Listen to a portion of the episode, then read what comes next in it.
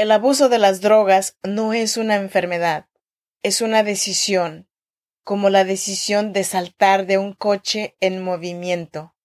Yo no lo llamaría una enfermedad, sino un error de juicio. Philip Dick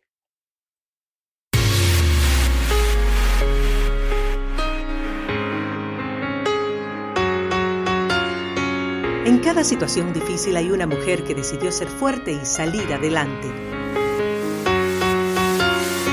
Si eres madre soltera, soñadora y sientes el peso del mundo sobre tus hombros, este podcast es para ti. A continuación, Freda Hunda, una mujer como tú que a través de sus historias te ayudará a que encuentres la mejor versión de ti, porque este no es el día para que te des por vencida, al menos hoy no. Así que te damos la bienvenida.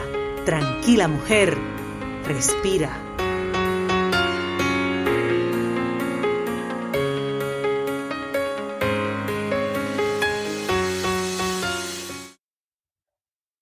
Hola, buenos días, bienvenidas y bienvenidos a Tranquila Mujer, Respira un podcast que nació para acompañarte, para animarte, para que hoy no sea el día que te des por vencida, al menos hoy no.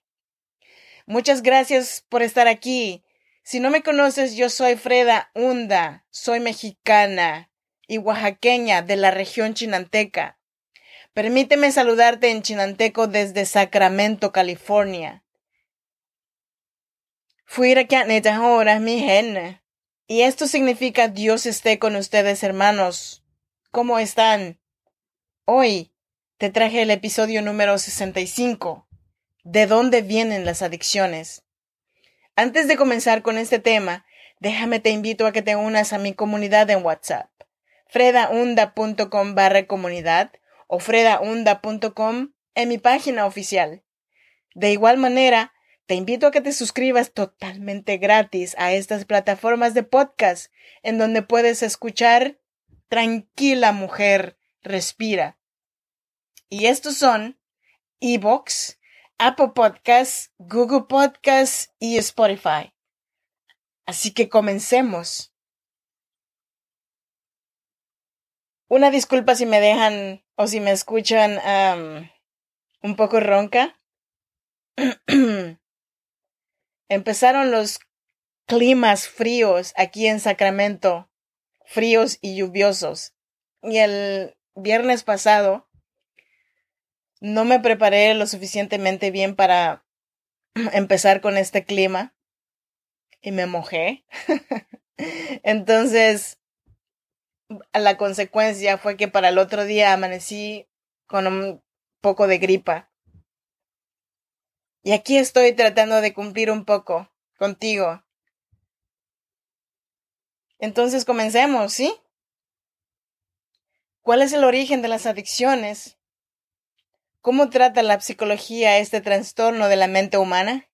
¿Por qué unas personas sufren dependencias emocionales y otras materiales? ¿Se pueden curar las adicciones? ¿Cuál sería entonces la terapia recomendada? Son muchas las preguntas que plantea este asunto. Para este mes vamos a estar platicando acerca de este tema. Como te he platicado, yo salí de la casa de mis padres a muy temprana edad. La mayor parte de mi adolescencia la pasé lejos de mis padres y a los catorce años empecé a fumar. Por querer pertenecer a un círculo de amigas que en aquel tiempo se me parecía que eran las mejores amigas. Me gustaba su alegría, la forma en cómo se desenvolvían en las fiestas, y así seguí frecuentándolas. Y cuando un día las miré fumando, ellas me ofrecieron. Y yo dije que no al principio, pero con esas palabras tácticas de eres un aguafiestas, no te juntes con nosotras. Y yo, por querer pertenecer, empecé a hacer lo mismo. Empecé a fumar. Me separé de estas amistades después porque ellas empezaron a caer en drogas más fuertes todavía. Pero así fue como yo me induje al mundo de los fumadores, al querer pertenecer. Pero dejar el cigarro fue una decisión que tuve que tomar para estar bien con mi pequeña y conmigo misma. A mis 28 años, mi adicción llegó a que ya no solamente era un cigarro diario, era una cajetilla diario. Y tuve que tomar la decisión de dejarlo por mi propio bienestar. Yo recuerdo mis tiempos cuando empecé a dejar el cigarro. Buscaba colillas de cigarrillos en toda la casa. Me salía de la casa con la decisión de comprar más cigarrillos. Llegaba a la esquina y me daba la vuelta. O muchas veces me salí de la tienda me regresaba de nuevo y así sucesivamente. El cerebro humano trabaja de una manera diferente en cada individuo y casi siempre es que si vas a dejar una adicción, lo tienes que sustituir con algo más. Y recuerdo que en aquel tiempo yo empecé a tomar clases de manejo con un carro neutral, o sea, que no era un carro automático, y ese carro me sacó de mis casillas, pero también agradezco que haya sido tan difícil para mí aprender a manejar un carro neutral, porque no es lo mismo aprender a manejar un carro neutral que un automático. Fue tal mi obsesión de querer manejar un carro que dejé de pensar en el cigarro. Claro, no siempre optamos por sustituir cosas malas por cosas buenas. El cerebro humano es el ordenador más perfecto conocido. No solo regula las funciones básicas de nuestro cerebro, como la respiración, el movimiento de los músculos o la digestión, sino que posee una serie de centros y circuitos que regulan las funciones superiores y además se encargan de proporcionarnos satisfacción a través de los llamados circuitos de recompensa. Estos están presentes en todos los animales relacionados con ciertas estructuras como la amígdala cerebral, el hipocampo y la corteza cerebral frontal mediante la transmisión de sustancias neurotransmisoras que se diluyen en la sangre como la dopamina, la serotonina o las endorfinas y cuya concentración produce sensación de placer. Porque no solo las drogas convencionales, sino también una gran cantidad de actividades de la vida son capaces de poner en marcha estos circuitos de recompensa. El problema es que cuando estos circuitos se activan repetidamente, se pierde capacidad de respuesta poco a poco y hace aumentar cada vez más los estímulos externos para conseguir la recompensa bioquímica del cerebro. Y eso es lo que, según los expertos, lleva a la adicción. Por eso, el drogadicto necesita en cada ocasión más droga para conseguir cada vez menos placer. ¿Te has de preguntar si el adicto nace o se hace? Los científicos aún no se han puesto de acuerdo. Se barajan factores genéticos y factores de personalidad, inseguridad y angustia.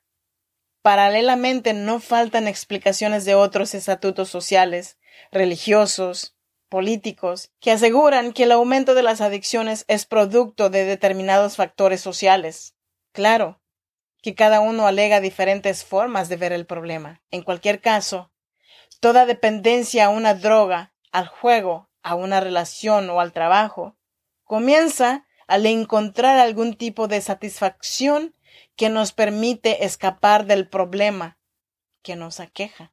Y así, en unos casos, uno se dedica al trabajo cuando en casa no encuentra compensaciones, mientras otros especialmente entre los más jóvenes, intentan evadir a la familia o muestran así su rechazo al medio social. Otros más buscan en las compras compulsivas o en la ludopatía la adicción patológica a los juegos de azar, la satisfacción que carecen en otras actividades de su vida. Sin mencionar, claro, las formas auténticamente patológicas de adicción que se presentan en las formas hipomaníacas de algunas enfermedades psicológicas que la ciencia actual reputa como de causa orgánica. Y por supuesto, las adicciones de compensación, como las que juegan la comida, o sea, anorexia, bulimia o la obesidad mórbida. ¿De dónde vienen las adicciones? La psicología de vanguardia dice, y no duda en afirmar que el origen de las adicciones hay que buscarlo en la infancia. Es decir, que las causas de las dependencias que sufren tantas personas de adultos están motivadas por las carencias afectivas y materiales que sufrieron cuando eran niños. ¿Y en qué se basan para hacer esa afirmación?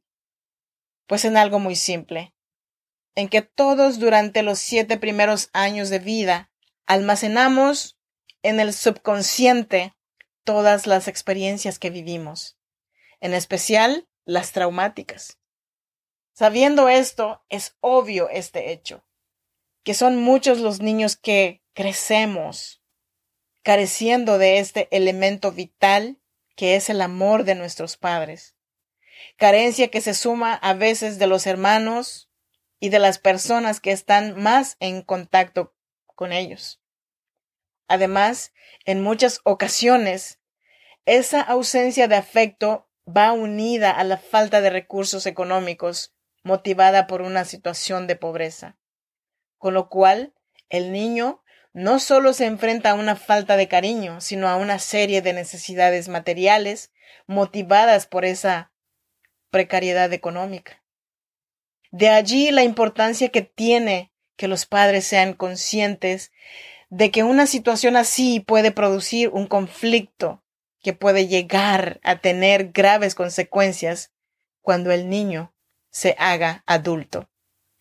Y no se refieren a un problema que afecta solamente a los niños pobres o maltratados.